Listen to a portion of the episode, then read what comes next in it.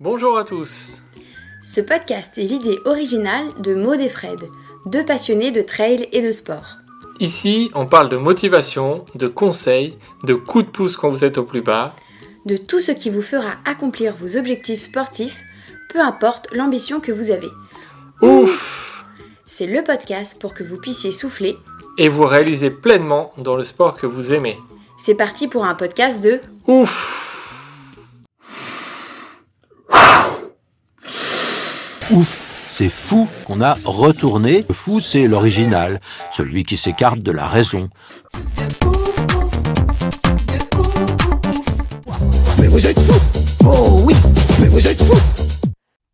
Bonjour à tous et bienvenue pour un nouvel épisode de Ouf.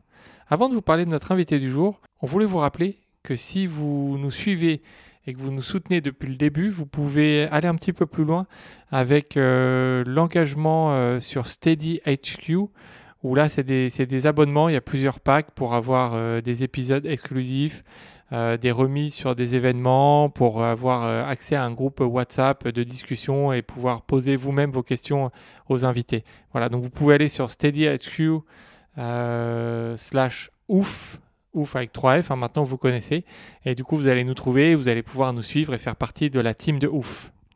Notre invité du jour, c'est l'espagnol Emma Roca. Emma Roca, c'est une force de la nature. Elle a remporté euh, de nombreuses courses, elle a fait de grands podiums hein, sur des grands trails euh, internationaux, et c'est surtout une fan de des raids d'aventure multisports, euh, des distances de centaines de kilomètres. Vous allez voir, vous allez tout de suite comprendre son, son mental, son envie d'aller dans la nature. Elle a dû aussi euh, se battre contre une maladie, donc euh, c'est vraiment un portrait très inspirant. Alors, il a été réalisé en espagnol, donc c'est Maude qui a fait l'échange avec Emma en espagnol.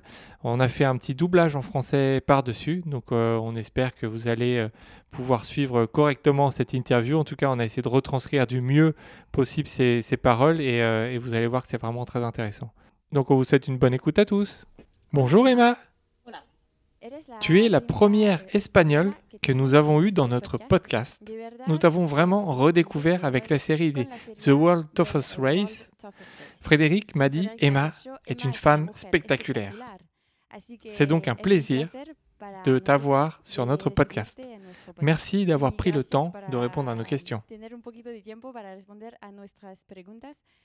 en espagnol y lo siento para mi acento español, es muy francés. Avant de commencer, pourrais-tu nous dire qui est Emma Roca, d'où viens-tu et quand as-tu commencé à faire du sport Bonjour, alors j'ai 47 ans. Je vis en Cerdagne, dans les Pyrénées catalanes. Je suis Emma Roca et je viens juste de présenter une thèse de doctorat en génie biomédical. Mais je suis aussi pompière professionnelle et j'ai une expérience de plus de 20 ans de compétition dans toutes sortes de disciplines de longue distance. Raid d'aventure, ultramarathon, ski de montagne, VTT et un peu de tout. J'ai aussi fait quelques Ironman et la vérité, c'est que je suis dans le monde du sport depuis de nombreuses années et j'adore souffrir.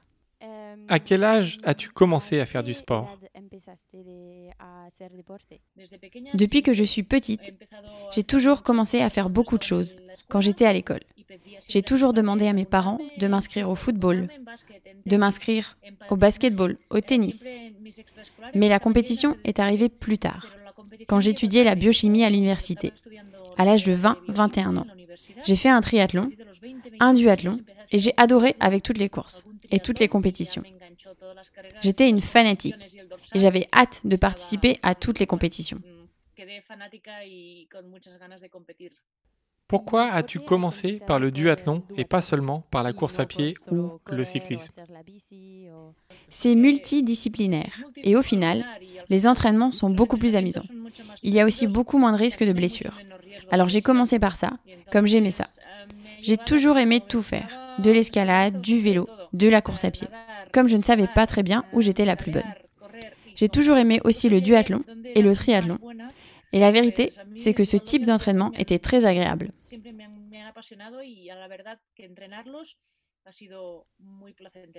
J'ai vu ton palmarès de 1998 à 2019, 20 ans de courses de toutes sortes. Tu es incroyable. Commençons par un raid en 1998, le raid gauloise. Quelle est cette course? Est-ce que tu peux expliquer à nos auditeurs qu'est-ce que c'est? Si je me souviens bien, c'était en 96, 97, 98. Il y a déjà 20 ans, nous avions une superbe équipe féminine, Buff. C'était incroyable. Nous avons participé à celui en Équateur, puis en Afrique. C'était super. C'était une grande occasion unique de profiter de ce voyage. C'était une course extrêmement dure, mais très bien organisée. Pour moi, c'était un âge d'or. Et maintenant, il est difficile de trouver des compétitions où on attribue beaucoup d'argent aux vainqueurs et où il y a beaucoup d'équipes en lice. Cet âge d'or n'existe plus, c'était à l'époque. Qu'est-ce que le raid gauloise Car je ne sais pas si les gens en savent beaucoup sur cette course, parce que maintenant, ça n'existe plus, n'est-ce pas Qu'y a-t-il comme sport C'est une course multidisciplinaire, organisée par Gérard Fusy. Mon premier raid était en Afrique du Sud. La vérité, c'est que c'est une compétition qui demande de finir plus de 600 km. Et ces kilomètres, vous devez les faire dans différentes disciplines.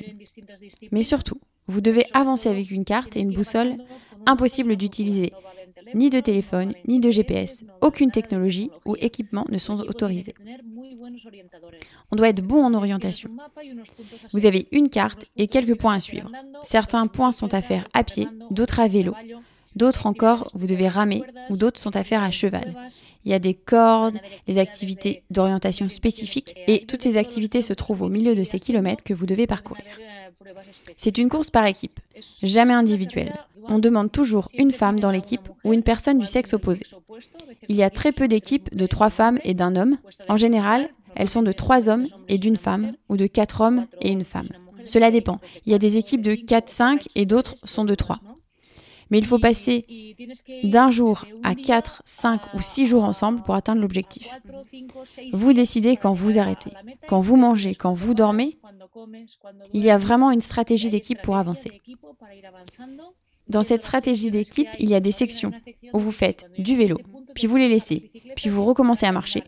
Alors il faut avancer, mais aussi rationner la nourriture que vous prenez dans votre sac à dos, le type de matériel que vous avez pour contrôler tout ça, et toujours rester en équipe tous ensemble. Tu ne peux pas te séparer de quelqu'un de ton équipe. Si quelqu'un a un problème, vous devez l'aider et c'est très fatigant parce qu'en fait, on dort très peu. Surtout en étant devant, nous dormons très très peu. Vous mangez un peu, vous dépensez beaucoup d'énergie et vous donnez tout dans l'exercice. Et vous mangez toujours moins de calories que ce que vous en consommez. Donc un raid d'aventure, ça vous fait vraiment maigrir. Vous êtes toujours plus maigre à la fin qu'au début et surtout, c'est très très dur mentalement. Si un Ironman, c'est déjà dur, c'est 8 à 12 heures sans s'arrêter, imaginez ce que c'est un raid 4, 5, 6 jours sans jamais avoir de beau temps ou avoir un temps exécrable toute la journée. Il peut faire très chaud, ne peut avoir aucune ombre sur la route où vous devez encore vous dépatouiller dans la boue jusqu'aux genoux. Donc vous devez vraiment aller contre le mauvais temps et vous perdez beaucoup d'énergie chaque jour, que vous aimiez ou non les disciplines.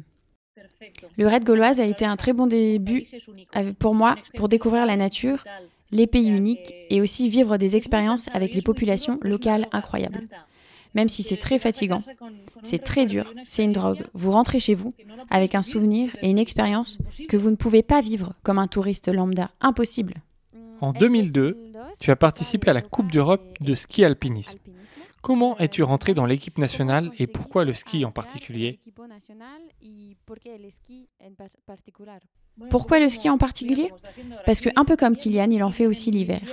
Il fait beaucoup de ski en hiver parce qu'il est parce qu'il s'entraîne le reste du temps en course à pied.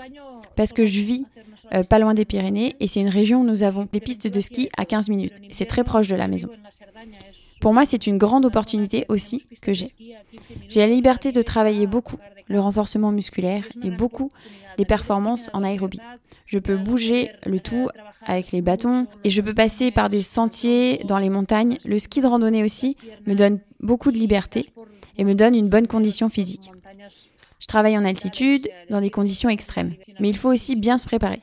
Et j'ai commencé à courir, j'ai eu de bons résultats dans les premières courses qui étaient nationales. Et c'est comme ça que j'ai été choisie pour représenter l'Espagne. Après 2002, tu as fait non seulement du ski, mais aussi de nouveaux raids. J'ai vu que tu aimes vraiment beaucoup cette discipline. Chaque année, Il y en a plusieurs qui ont lieu. De 1996 à 2010, chaque année, j'ai fait un raid international, en plus du ski alpinisme. Ah, j'ai vu que toutes les années suivantes, tu as enchaîné du ski alpinisme et des raids d'aventure, mais ce sont vraiment deux disciplines qui sont complètement différentes. Est-ce que tu peux nous en parler? Alors en fait, c'est pas forcément complètement différent. Euh, beaucoup de personnes complètent le ski avec la course, le ski avec le vélo, et euh, c'est bien en fait de le pratiquer l'hiver, surtout que je vis dans les Pyrénées et il y a de la neige, et donc on ne peut pas courir. Oui, mais comme tu l'as dit, il y a de l'orientation. Il y a une autre vision de la compétition car il semble que c'est plus comme une aventure avec une équipe, alors que quand tu pars sur une compétition de ski, il me semble plus qu'on parle de performance à ce moment-là. C'est pour ça que je te pose la question. Ce sont deux visions différentes du sport. Il y a plus de compétition en ski et dans les raids, c'est un peu plus de l'aventure, non? C'est une expérience de vie, oui, oui. Le ski est basé sur la compétition, mais on est beaucoup entouré de nature. En 2008, tu as fait une pause pour t'occuper de tes enfants et maintenant tu en as trois, n'est-ce pas? Maintenant j'en ai trois. Il y a Irina qui a 14 ans, Martina et Mariana qui vont avoir 12 ans. Ce sont des jumelles. Nous avons donc trois enfants à la maison et nous sommes bien occupés avec David. Comment ça s'est passé cette pause dans l'entraînement et comment tu as recommencé à courir après ces trois enfants C'est toujours un peu difficile pour les femmes qui participent à des compétitions nationales et internationales. La vérité, c'est qu'avec David, mon partenaire, qui est mon mari, nous avons pris des décisions ensemble. J'ai fait du ski de fond, du ski d'alpinisme, de la natation, jusqu'à mon terme quasiment. J'ai fait aussi de la marche tous les jours après l'accouchement. J'ai passé 40 jours aussi sans rien faire et je suis retournée à l'entraînement. J'ai toujours défendu l'allaitement et avec Irina, j'ai allaité quasiment un an. Avec les jumelles, je l'ai fait un an et demi et je me souviens qu'avec des jumeaux, précisément en 2008, j'ai fait beaucoup moins d'activités. Rapidement, mon ventre est devenu plus gros et c'était une grossesse à risque. Mais j'ai beaucoup marché, j'ai beaucoup marché et fait du sport. Je suis arrivée au 7 à 7 mois et demi, presque 8 mois de grossesse, si bien que la récupération a été un peu plus lente que pour le premier enfant avec Irina. J'ai tout de suite participé à un raid d'aventure, une Coupe du Monde, euh, alors qu'elle avait 6 mois. Et avec les jumeaux, j'ai commencé à participer à un Ironman à partir du moment où ils avaient 9 mois. Mais c'était un très mauvais moment pour moi. Je n'étais toujours pas en forme au bout de 9 mois après les avoir eus tous les deux. Mais j'ai essayé de garder la forme et ces pauses m'ont beaucoup aidé à faire récupérer mon corps. C'est super de continuer à faire du sport ou de bouger. C'est très cool de le faire quand on peut. J'ai eu beaucoup d'amis qui, après avoir été mères, ont beaucoup eu de mal à revenir à la compétition au niveau élite. Il faut bien se le remettre à l'esprit. Il faut avoir de très bons soutiens dans votre couple et aussi des soutiens des grands-parents, par exemple c'est qu'il faut avoir du temps pour soi pour pouvoir aller courir à l'extérieur et consacrer beaucoup de temps à l'entraînement. J'ai eu beaucoup de chance parce que mes enfants sont en très bonne santé et nous n'avons pas dû aller chez le médecin. David s'implique beaucoup comme ses parents, ma belle famille. J'ai aussi un emploi de pompière, très facile à concilier travail et famille, parce qu'en fait, vous travaillez 24 heures sur 24 et ensuite vous avez 72 heures de repos. Donc du coup, j'avais deux jours complets par semaine et cela me donnait beaucoup de liberté pour être avec ma famille, pour m'entraîner et faire un peu de tout. Sinon, cela aurait été très difficile pour moi de me remettre en forme et de revenir à la course élite après avoir eu trois enfants. Puis, comme tu l'as dit, tu n'as pas arrêté totalement et tu as continué à faire du triathlon jusqu'à l'Ironman d'Hawaï. Alors, je suis allée jusqu'à l'Ironman de Nice et j'étais sélectionnée dans ma tranche d'âge pour aller à Hawaï. Mais j'ai abandonné Hawaï parce que les enfants étaient petits et que c'était dur de chercher des sponsors. Et je me suis dit que ça n'en valait pas la peine. Du coup, j'ai fait un bon top 10 à Nice. Je m'entraîne toujours pour être dans le top, je cherche toujours à améliorer mon temps. La vérité, c'est que j'arrive à me motiver facilement et c'est très facile pour moi de me motiver avec un objectif. Je suis très constante et même si le temps est mauvais, je sors. Je pense qu'au final, je relève tous mes défis grâce à ma persévérance pour ne pas abandonner. Et à la maison, nous avons dû faire de nombreuses concessions. Mes enfants ont dû aussi abandonner des moments pour être avec leur mère et David avec sa compagne. Parce qu'au final, il faut prendre du temps là où on le peut, mais c'est un sacrifice parce que j'aime ce sport et je me suis réalisée en me battant pour m'entraîner de nombreuses heures. Ce que j'aime, c'est que tu pratiques vraiment tous les sports et que à chaque fois, tu gagnes souvent les compétitions. Pas toujours dans le top 1, mais plutôt bien. Tu es très modeste. Oui, parce qu'il y a toujours des meilleurs gens que toi. Mais ce qui est très bien. Tu as gagné les championnats du monde de ski en 2002, tu as aussi gagné un semi-marathon à Molina en 2004, le duathlon de montagne en 2007. La même année, tu as gagné les championnats de la course d'aventure. Il y a aussi beaucoup de courses où tu as fini dans le top 3. Deuxième au Marathon des Sables en 2011, c'est fou ça. Troisième la même année également à la Diagonale des Fous. Une autre course incroyable. Une course incroyable. Nous allons parler de ces courses et d'autres telles que le Leadville, la Hard Rock 100, UTMB. Avant, pourrais-tu nous dire comment tu te prépares? Comment tu fais pour être une athlète très complète? c'est parce que j'ai toujours eu un entraîneur dans les duathlons, dans les triathlons, les raids d'aventure, et du coup, j'ai la capacité à m'adapter à n'importe quel terrain. En fait, dans les raids, ce que je fais de mieux, c'est la course à pied. Parce que dans les raids, je devais courir, marcher et je m'en sortais bien. Cela m'a beaucoup aidé à bien faire des ultramarathons. Aussi, j'ai fait pas mal de vélo et même de la natation. Donc les triathlons, les Ironman ont été assez faciles pour moi. Donc en fait, la base de mon entraînement, ce qui est le raid d'aventure, a été utile pour toutes les autres courses que j'ai faites pendant toutes ces années. Je me souviens d'un raid d'aventure en Suède, dans le nord du pays. Nous avions fait du ski d'alpinisme. Du coup, cela me permet que mon corps soit adapté à toute autre course ou toute autre discipline spécifique. Avant de participer au raid, quand j'étais enfant, je faisais de tout. Du foot, du basket, du patinage. J'ai toujours aimé que mon corps soit en mouvement et touche à toutes les disciplines. Puis ça a été moins difficile. Je n'ai pas été très performante dans beaucoup de courses, mais j'ai maintenu un niveau élevé en ayant l'expérience, un corps adapté et surtout une force mentale et une capacité à souffrir. Savoir souffrir dans les disciplines, dans la vie, dans tout. Aujourd'hui, il est difficile de trouver des jeunes dans le sport élite et de trouver des gens qui sont durs au mal. Ah oui?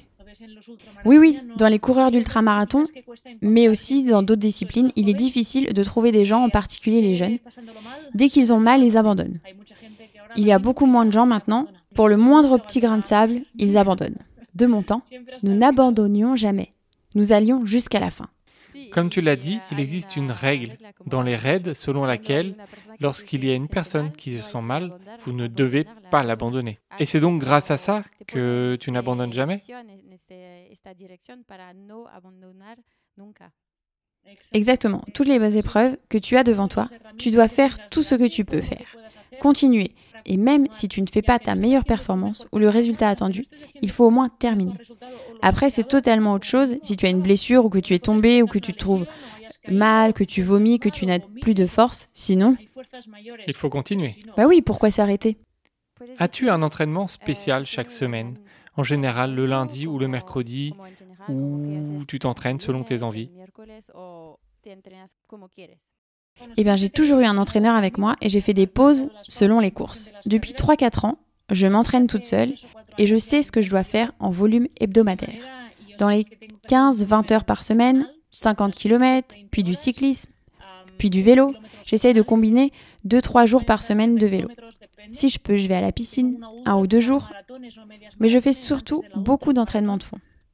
Quand les courses approchent, alors je fais des courses plus courtes pour travailler l'intensité. Si j'ai un ultramarathon, je fais un semi avant l'ultramarathon, je m'entraîne en vitesse, puis en fractionné. C'est ce que j'aime le moins. Oui, bien sûr, qui aime ça? Qui aime Quand l'objectif se rapproche, j'essaye de faire de l'entraînement par intervalle. Je préfère aller en montagne 2-3 heures pour me perdre. J'alterne marche-course, marche-course et je fais pas mal de dénivelé. Je me perds dans la montagne et je reviens après 3 heures. C'est la meilleure manière d'aborder les courses. Très bien. Et as-tu un régime d'alimentation particulier? La nourriture est très variée chez nous. Nous ne sommes ni végétariens, ni radicaux dans aucune chose, ni végétaliens crus. Je mange des salades deux, trois fois par jour parce que j'adore. Parfois, je mange beaucoup de salades vertes, même au petit déjeuner. Je mets du fromage frais, du saumon. J'aime aussi beaucoup le bon jambon. Et puis on cuisine avec des œufs, des pâtes, du riz, des lentilles, des pois chiches. Je mange toujours beaucoup de fruits à la maison avec les enfants. J'essaye aussi de suivre un régime alimentaire sain. Parfois, les enfants mangent du ketchup, de la mayonnaise, mais nous essayons de les faire manger sainement comme nous. Je n'ai aucune restriction sur quoi que ce soit et les sucreries aussi. Si je veux manger un croissant samedi, je le mange. Nous mangeons aussi des gâteaux, mais j'essaye de les faire moi-même. J'essaye d'acheter beaucoup de produits de proximité. Il n'est pas nécessaire que ce soit parfaitement écologique, mais je veux savoir d'où elle vient et qu'elle soit de notre région. Pour ce qui n'est pas de la région, ce qui a été raffiné et ce qui vient de l'extérieur, j'essaye d'éviter autant que possible. Si je dois acheter des biscuits, je les achète, mais avec le moins de sucre possible et avec des faibles calories. J'essaie de faire beaucoup de choses maison. Et même si c'est avec du sucre, au moins, ça vient de chez moi. C'est super d'avoir une bonne alimentation pour la tête et pour le corps. J'utilise aussi beaucoup d'huile d'olive, beaucoup d'avocat et j'aime beaucoup l'avocat. Et nous prenons du lait frais ici ou à base d'avoine. Le lundi, nous faisons notre lait d'amande et nous essayons de suivre un régime. J'ai aussi un jardin potager. Je travaille les tomates, les pommes de terre, le chou frisé, la laitue. Je plante beaucoup d'oignons aussi. Il y a beaucoup de choses que tu cultives. Tout vient de chez toi, en fait. Oui, oui. Il y a une chose qui m'interpelle beaucoup, c'est la participation des femmes sur les ultras. Il n'y a que 10% de femmes, par exemple, dans les courses comme l'UTMB. Alors, on parle avant le Covid, bien sûr. Est-ce que tu peux me dire pourquoi, selon toi, les femmes participent un peu moins que les hommes? Je pense que c'est une chose culturelle et fondamentale à l'école. Si tu aimes le foot ou la course à pied et que tu es une fille, on te dit souvent que tu dois aimer les poupées, sauter, danser. Certains disent euh, que euh, je n'aime pas taper dans un ballon parce que je ne peux pas le faire. Il y a donc très peu de raisons de croire que le sexe est indépendant. Quelle que soit la discipline que vous pratiquez ou que vous soyez une fille ou un garçon. Mais il y a encore beaucoup de séparation à ce jour. Les garçons doivent faire certaines disciplines et les filles d'autres. Cela rend donc encore plus difficile à l'adolescence pour une fille de 13, 14, 15 ans à continuer à faire du sport. Souvent, les filles arrêtent de faire du sport et n'y retournent pas parce qu'elles sont plus intéressées par l'image, l'envie de sortir, de danser, de parler. Il est très difficile, du coup, de trouver des filles motivées et physiquement exigeantes après 15, 16 et 17 ans dans ces compétitions et avec une base minimale. Que se passe-t-il? Comme la densité des filles et des femmes ayant survécu à l'adolescence est moindre, on, en trouve beaucoup moins à 20, 25 ans ou dans les ultras, où il faut une expérience minimale. Pour moi, il faudrait avoir au moins entre 22 et 23 ans ou avoir couru des marathons et pratiqué d'autres disciplines et avoir pratiqué d'autres disciplines de montagne depuis plus de 4 ans avant de se lancer dans un ultra. Eh bien, vous trouvez très peu de femmes parce que vous partez sur une base très très petite. Donc, on a commencé à un nombre faible de femmes, du coup plus tard nous sommes encore moins. Il est donc difficile de les trouver dans des courses de longue distance. Aussi, à un âge où les bonnes athlètes ont plus de 30-35 ans, vient la maternité. La maternité, du coup, est un autre frein, qui force les athlètes à faire un autre arrêt, ce qui les empêche de courir sur des ultra-distances. C'est difficile, c'est dur, mais surtout au niveau culturel, de faire croire qu'une fille ne se voit pas capable d'être une fille, une fille ayant les capacités. La société et la culture ne nous aident pas, souvent même pas à la maison. J'ai eu la chance que mes parents, mon frère et moi ayons toujours eu ce que nous voulions, le sport extrascolaire que nous aimions, que tu sois footballeur, que tu veuilles faire du karaté, tout ce que tu veux, que tu sois une fille ou un garçon, tu peux tout faire. Mais il y a encore des familles dans lesquelles les filles ne décident pas. Pourquoi faire du football? Ça ne va pas. Et pourquoi pas? Il y a donc une restriction. Ce que ces jeunes filles ont vécu, ensuite elles n'ont pas une bonne image de leur physique. Elles ne se sentiront pas bien dans des vêtements de sport parce qu'elles n'auront pas confiance en elles.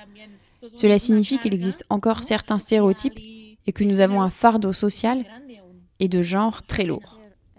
C'est complètement vrai. Et qu'est-ce que tu veux dire aux femmes qui veulent essayer l'ultra trail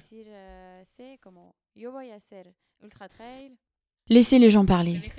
Qu'est-ce qui vous plaît Que vous soyez un garçon, une fille, une femme ou un homme, que vous aimiez faire du triathlon, que vous aimiez faire des, Ironman, que vous aimiez jouer au football ou être pompier. Si vous voulez être pompier, parce que vous pouvez le faire, laissez tomber les commentaires de votre famille ou les pressions des amis. Vous devez être clair sur le but que vous voulez atteindre dans votre vie.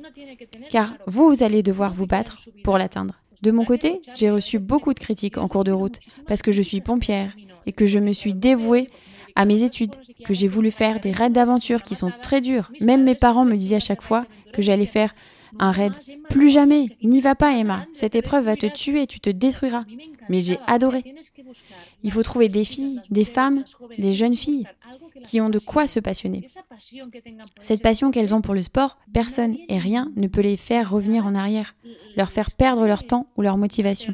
Surtout dans le 21e siècle dans lequel nous vivons.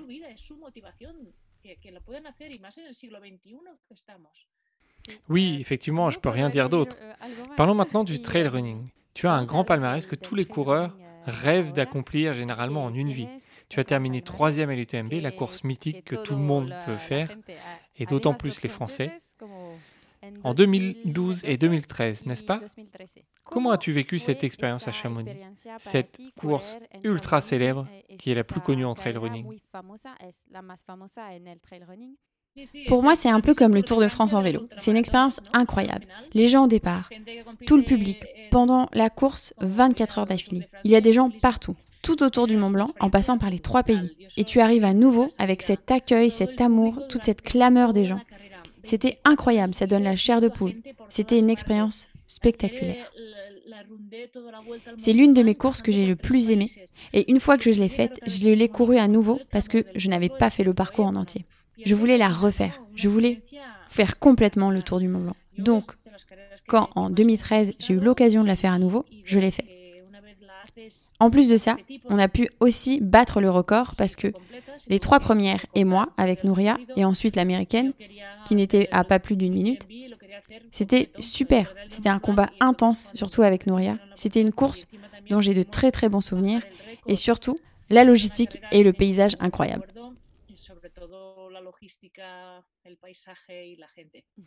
Oui, il y a tous les gens. Et comment tu trouves le trail en France par rapport à l'Espagne vous avez de nombreuses années devant nous. Vous êtes beaucoup plus mûrs. Les gens ont une culture de la préparation depuis longtemps. De nombreuses familles vont bien préparer à la montagne en connaissant les dangers, en connaissant les fenêtres de sortie. Ici en Espagne, ce n'est pas le cas. Beaucoup de ceux qui vont en montagne ne sont pas très bien préparés et n'ont pas une grande culture de la randonnée. Alors que vous avez de nombreuses années d'avance et cela se voit aussi dans l'ultra trail, dans les courses. Quelles que soient les élites, d'un pays ou d'un autre, le peloton ou non, on voit des gens qui vont y courir. La France, elle a beaucoup plus d'expérience, beaucoup plus d'années qui se sont passées de génération en génération et tout l'apprentissage de ce que c'est d'être en montagne. Ici en Espagne, nous avons quelques années de retard.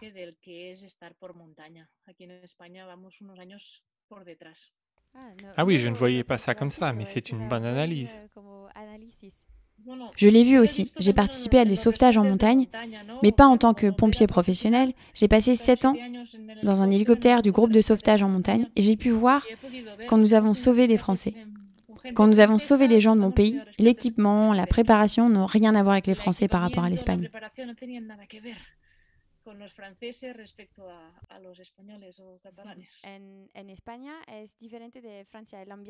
Mais ce que j'ai remarqué moi en plus, c'est qu'il y a beaucoup plus de personnes en Espagne pour t'acclamer sur le bord du chemin. C'est vrai, c'est aussi dans notre culture. Nous avons une culture latine, très proche des gens. Cela ne nous coûte rien de recevoir, de donner, de la bonne humeur et d'encourager. Mais cela dépend aussi de la région. Au Pays Basque, par exemple, comme à Zegama, c'est spectaculaire. La Transvulcania dans les îles Canaries, c'est aussi incroyable. Ou à Minorque. C'est aussi spécifique aux îles. Dans les grandes villes, c'est différent. Les gens sont un peu plus dispersés et du coup, il y a moins d'ambiance. Là où j'ai vu le plus d'ambiance, c'était aux États-Unis, à Leadville, la Western State ou même sur la Hard Rock. C'est très familial. Tout le monde y va, dans toute la ville, c'est l'événement de l'année. Vous voyez uniquement là-bas ou dans des pays d'Amérique du Sud aussi, quand je suis allée faire des raids d'aventure au Mexique ou en Argentine, au Chili, c'était génial. Le nombre de personnes qui suivent, des personnes qui font du raid d'aventure, vraiment dépend du pays.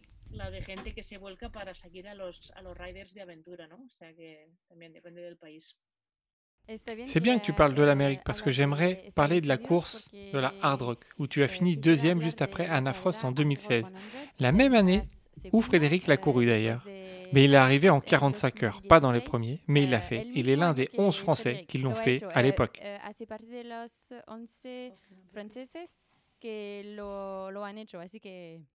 Déjà, la hard rock, c'est un tirage au sort quand on a la chance d'y participer. Pour moi, c'était un grand tirage au sort aussi. J'ai eu la chance d'y participer et de me mesurer à Anna Frost. Je crois que j'ai eu 13 minutes de retard sur elle. Cette course est ultra technique et spectaculaire.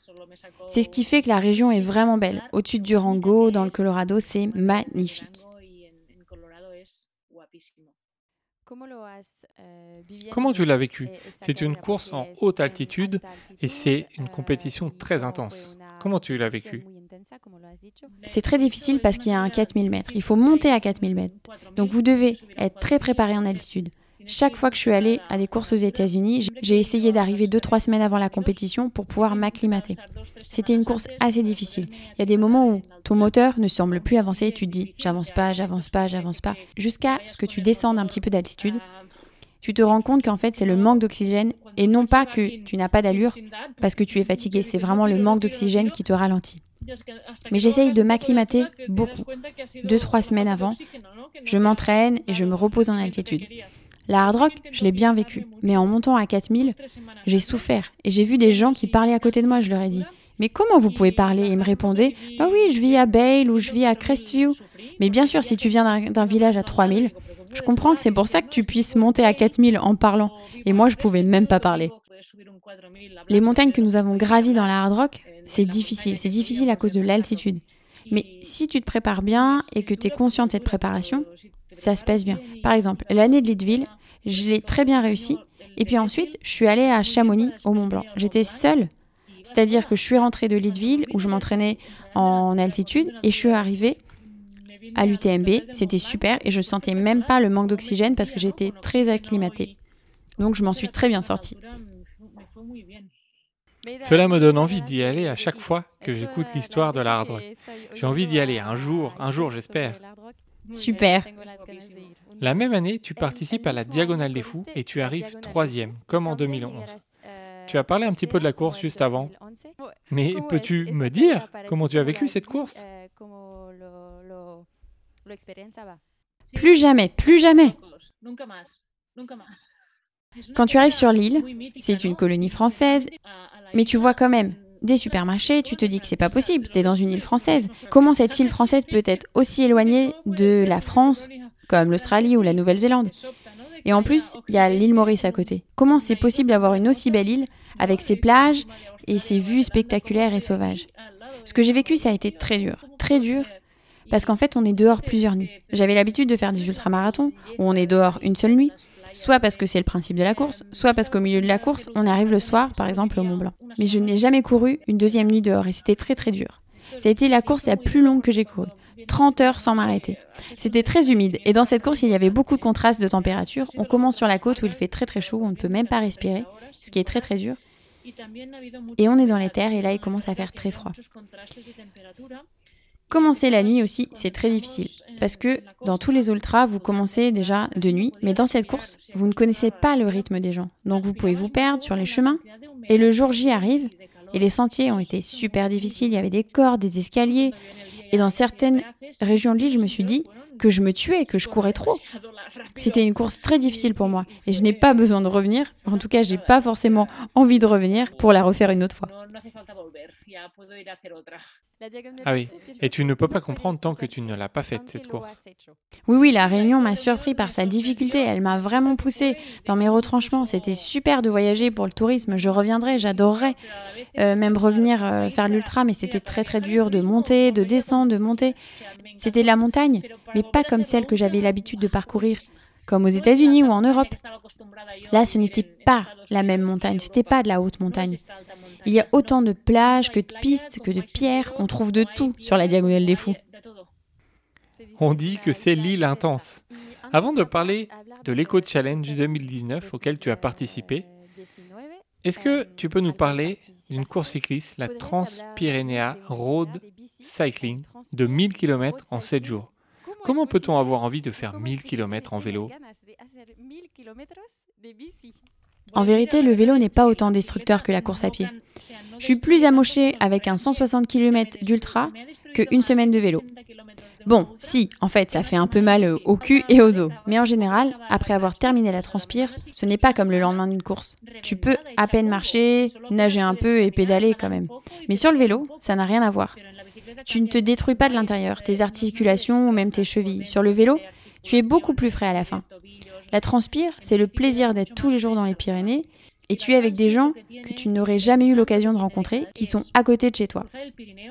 C'est une épreuve en continu et chaque jour, tu découvres des nouvelles zones différentes. Et à chaque fois, tu te rapproches de la destination finale. Et chaque jour, tu es avec des gens et tu dors dans des centres sportifs, dans des hôtels. Tu peux rencontrer tous les coureurs. Et tu as le temps chaque après-midi aussi de te faire masser, de te reposer. Pendant cette course, tu passes six nuits avec des gens autour de toi. Chaque matin, tu te lèves, tu sors et tu retrouves le même peloton, plus ou moins.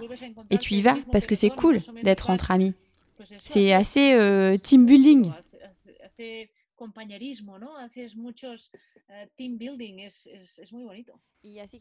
Et donc vous dormiez ensemble au même endroit, c'est ça?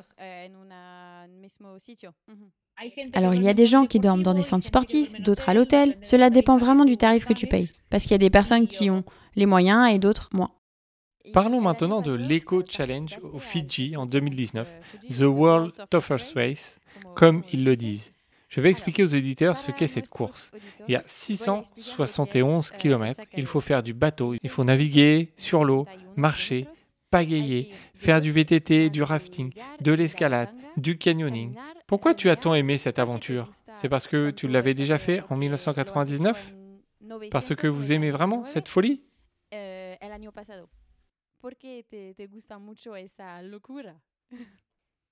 Et comme je l'ai toujours dit, le principe, c'est la multidisciplinarité. Tu peux faire beaucoup si tu aimes vraiment de nombreux sports.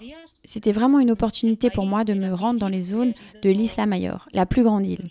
C'est bien aussi de pouvoir y vivre avec des gens du coin, parce que c'est aussi top d'apprendre d'eux.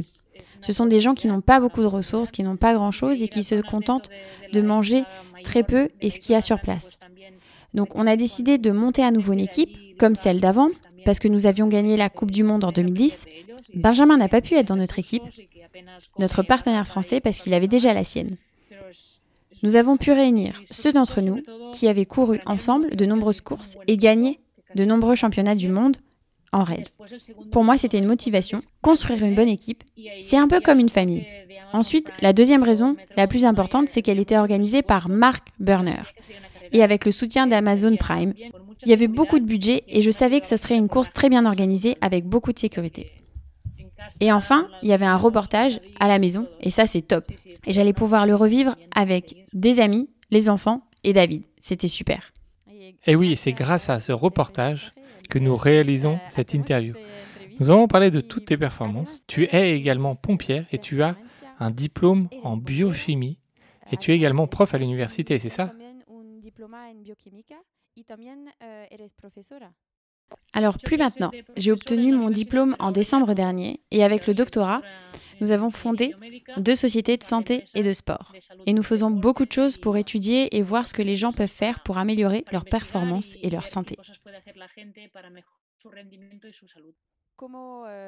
Comment tu as choisi la biochimie Il me semble que c'est parce que tu pratiques beaucoup d'activités sportives.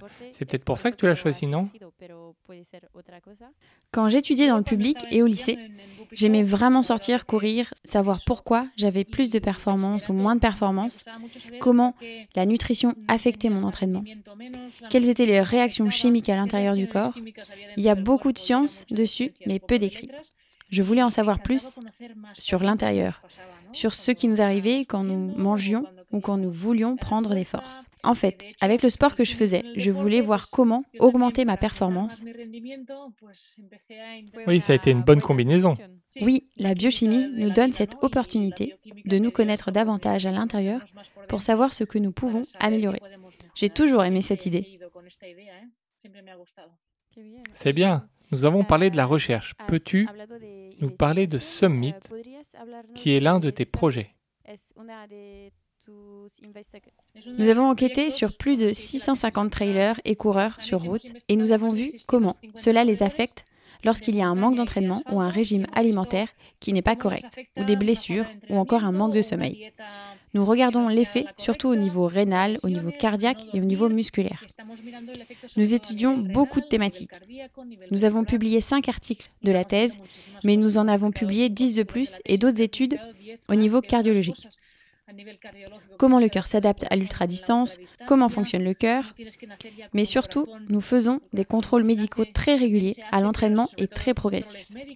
Nous étudions aussi l'impact de l'âge, quel est le risque cardiovasculaire que vous avez, est-ce que vous êtes en manque de magnésium, comment cela peut affecter votre performance. Aussi, comment un régime alimentaire riche en graisses saturées affecte votre performance et si c'est plus préjudiciable au niveau cardiaque. Nous avons étudié des biomarqueurs spécifiques depuis 2012, pendant 7 ans, sur de nombreuses courses, entre 30 et 600 coureurs. Et nous avons vu ce que cela a donné sur les marqueurs biochimiques et essayons de comprendre pourquoi le taux de créatinine a évolué. On a été en mesure de faire des corrélations et de pouvoir donner les bons conseils. Se reposer si vous avez une infection et si vous ne faites pas de bilan médical régulier. Et on a étudié aussi d'autres marqueurs pour améliorer la performance et ne pas nuire à des distances de 160 km. Tu étudies les femmes et les hommes, tous les genres? Oui, oui, les femmes et les hommes, puisque j'en suis une, c'est le minimum. J'essaie de prendre des femmes aussi dans mes études. L'idée, c'est de voir s'il y a une différence entre les femmes et les hommes qui s'entraînent. Dans certaines recherches en France, on peut voir que pendant la période des règles, les femmes peuvent être un peu moins performantes que les autres jours. Est-ce que tu as fait des études sur ça? J'ai uniquement analysé les différences de niveau cardiaque entre les sexes au niveau de ce que j'ai vu c'est un peu plus d'adaptation à la déshydratation. La femme se déshydrate moins que l'homme, ce qui est peut-être aussi dû au fait qu'elle prenne plus soin d'elle ou qu'elle ait plus de réserves lipidiques. C'est ce qui aide une femme à s'adapter plus au niveau énergétique. Mais j'ai vu que les hommes aussi perdent plus de poids dans la même course et en ayant les mêmes ravitaillements. Au niveau cardiaque, j'ai vu qu'il n'y avait pas de différence entre les sexes. Il y a une souffrance cardiaque indépendante, que ce soit un homme ou une femme. J'ai étudié d'autres paramètres qui ne sont pas forcément associés au sexe, mais plutôt à des paramètres cardio-rénaux et au niveau musculaire. Il y a quelques années, tu as laissé de côté la participation à des courses et des compétitions. Peut-être que cela a un rapport avec ta maladie que tu as découverte il y a presque deux ans. Oui, j'avais des démangeaisons et des douleurs dans la partie vulvaire et tout le pubis, surtout ce qui touche le vélo. Quand tu fais du vélo, toutes les frictions que font les collants de sport ou que font la culotte. J'ai remarqué que j'avais une friction qui m'a détecté ce lichen. Ce n'est pas un herpès ou un champignon, c'est une question de système immunitaire. Vos défenses baissent, puis la peau devient beaucoup plus sensible, et là, comme des couches de peau blanchâtres apparaissent. Ce n'est pas quelque chose qui arrive euh, aux enfants, qui arrive sur les muqueuses des lèvres, dans les oreilles ou dans la, la bouche. On m'a prescrit des crèmes corticoïdes et en fait ça contrôlait les démangeaisons, la douleur. Mais ensuite on m'a fait un toucher en janvier de l'année dernière. Alors pour tout vous dire, j'avais de plus en plus de démangeaisons, ça faisait mal et ça ne marchait pas. Et à chaque fois, j'avais plus de gonflements et plus de problèmes. J'ai vécu cinq mois horribles à la maison, en plus avec le confinement et la Covid. Je l'ai vraiment vécu super mal, jusqu'à ce qu'ils me fassent une nouvelle biopsie en mai dernier. Et là, ils ont trouvé un carcinome de la vulve, c'est-à-dire que je développais un cancer, un cancer grave de la vulve. Je n'aurais jamais cru que cela m'arriverait en tant que sportive, même en tant que personne qui me suis bien nourrie dans ma vie. Et en plus, c'est un cancer très très atypique parce que ce n'est pas un cancer du sein, ce n'est pas un cancer de l'utérus, c'est un cancer très très rare chez les femmes. Seulement 3% de la population l'ont et c'est souvent des personnes qui ont 80 ans. On voit très peu de personnes de 40 ans avoir ce cancer. J'ai été choquée d'apprendre que je pouvais vraiment avoir un cancer, mais ils l'ont rapidement opéré en juin. J'ai débuté la chimio en septembre et maintenant, depuis octobre, je suis en convalescence. Dès le premier jour, après l'opération, j'ai marché tous les jours. J'ai recommencé à courir à nouveau. J'ai fait du vélo à nouveau, mais ça a été très dur. Tu peux pas t'imaginer à quel point je me suis sentie vulnérable, mais j'ai hâte de revenir et si je peux l'année prochaine, je voudrais participer à l'Eco Challenge. Et j'ai dit au médecin et même à moi-même, si j'ai déjà tout retiré et que tout est parfait, j'irai. C'est très bien d'avoir un objectif comme ça parce que quand des choses comme ça arrivent, forcément, c'est comme si le temps s'était arrêté. Et donc, il faut imaginer certains objectifs pour savoir euh, comment guérir et puis pour que ça aide à guérir. Et ils m'ont donné une autre chance. Et ils se sont assurés que je n'avais pas de métastases, que tout a été enlevé. Et ensuite, avec la chimio, la radiothérapie, le suivi, ça a été voilà, très difficile pour tout le monde, mais doucement, pas, à pas, euh, on peut dire qu'on s'en est sorti. Tu as gagné un grand ultra trail, un grand raid. Un grand merci d'avoir partagé cela avec nous. Il est très important, je pense, d'en parler parce que cela peut peut-être aider aussi beaucoup d'autres personnes. Je cherche d'ailleurs à faire un article avec des personnes qui peuvent m'aider à faire plusieurs chapitres pour parler de ça, parce que c'est vraiment un cancer qui est très peu connu et que les femmes athlètes peuvent en avoir car elles ont plus de risques que les autres. Donc il y a plus de chances d'avoir des problèmes de peau quand vous faites du vélo. Il est toujours bon de connaître et de faire en sorte que les femmes, nous soyons plus connectées avec le bas de notre corps et c'est parfois bien de le savoir. Cela m'a beaucoup touché parce que j'ai quelqu'un de ma famille qui a été touché également. Donc je comprends beaucoup ce que tu vis. Merci pour euh, ton partage. J'ai été ravi de savoir que tu vas mieux et que ça va dans la bonne direction. Et puis que tu vas revenir et peut-être de nouveau euh, gagner des courses. Je vais essayer de faire ce que je peux, oui. Pour terminer, je voudrais te poser quelques questions que nous posons à tous nos invités qui viennent sur le podcast. Est-ce que tu emmènes avec toi dans tous tes périples un objet fétiche?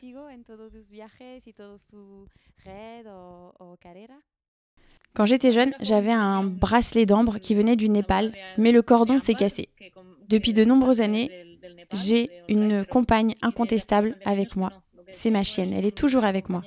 Et je l'ai depuis plus de trois ans et demi. Et en vrai, pendant cette période où j'ai été malade, elle n'a jamais été séparée de moi. La force qu'un animal de compagnie vous donne, c'est incroyable. Si un jour tu devais rencontrer Emma Roca, qu'est-ce que tu pourrais lui dire? Je ne regrette rien jusqu'à présent, j'ai tout aimé. Et bien que j'ai eu des hauts et des bas et quelques problèmes que je n'aurais jamais imaginés, j'ai eu beaucoup d'autres choses belles et positives. Qu'est-ce que tu réponds à tous les gens qui disent que tu es une ouf ce qui est fou, c'est que quelqu'un reste sur son canapé et ne fait rien. C'est cette personne qui est folle pour moi. Ne pas vivre, pour moi, c'est fou. Et la folie, elle est relative. Vivre, pour moi, c'est peut-être ouf. Ma vie à moi, c'est peut-être ouf. Oui, mais pour moi, vivre, c'est vivre. Et ne pas vivre, c'est ouf.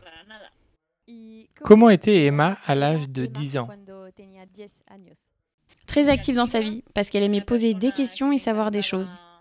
Je voulais aller nager, je voulais même rentrer dans une ligue de football. Je voulais être avec des enfants de 10 ans, alors du coup j'ai changé mon nom pour pouvoir être en salle avec mon équipe et jouer dans la ligue de football de l'école. Emma, à 10 ans, elle ne se souciait pas de ce que disaient les autres et que les filles ne pouvaient pas participer. Je n'ai pas vraiment changé. Est-ce que tu peux nous parler de tes prochains projets ou prochaines aventures? pour le moment, jusqu'en avril, récupérer de la chimio et de la radiothérapie, recommencer à travailler si je peux. Pour le moment, je vais reprendre peu à peu, progressivement. Et avec l'équipe de RAID, on a voulu aussi faire le RAID de Croatie, vu qu'on avait déjà payé l'inscription en Croatie. J'espère être choisie aussi pour l'Eco Challenge 2021 en Patagonie, s'il aura lieu. Et après, j'ai euh, quelques autres petits projets. Est-ce que tu as un dernier mot pour toutes les personnes qui t'écoutent jusque-là? Surtout, faites ce que vous aimez, ce qui vous passionne. Ne jetez pas l'éponge. Souvent, les choses ne sont pas aussi faciles, mais elles valent le coup. Et il me semble qu'en cours de route, vous apprenez toujours et vous y arriverez. Cela vaut la peine d'aller atteindre ces objectifs dans la vie. Mais ne renoncez pas aux choses qui vous tiennent à cœur. Cela vaut vraiment la peine de se battre pour des objectifs indépendamment du fait que vous êtes un homme ou une femme. Merci beaucoup Emma pour cette interview, c'était incroyable de te parler. J'ai vraiment passé un bon moment avec cette interview. Même si bah, c'était pas une, une, vraie rencontre, hein, puisqu'on on était en visio, mais au moins euh, c'était vraiment chouette. J'espère que tous les projets futurs vont se réaliser et que tu vas bien continuer ta vie avec ta petite famille. Et peut-être qu'un jour, nous nous verrons en vrai. Et quant à vous, chers auditeurs, merci d'avoir écouté jusqu'ici. Si vous avez aimé cet épisode, vous pouvez mettre des petites étoiles, des petits commentaires sur, euh, sur notre compte. Ça va nous faire plaisir, ça va nous faire avancer. Ça va permettre de continuer à se développer. En tout cas, c'était un plaisir de parler en espagnol avec Emma. Et j'espère que vous avez aimé cet épisode comme moi. On vous dit à très bientôt pour un nouvel épisode. Et cet épisode a été monté par Adrien.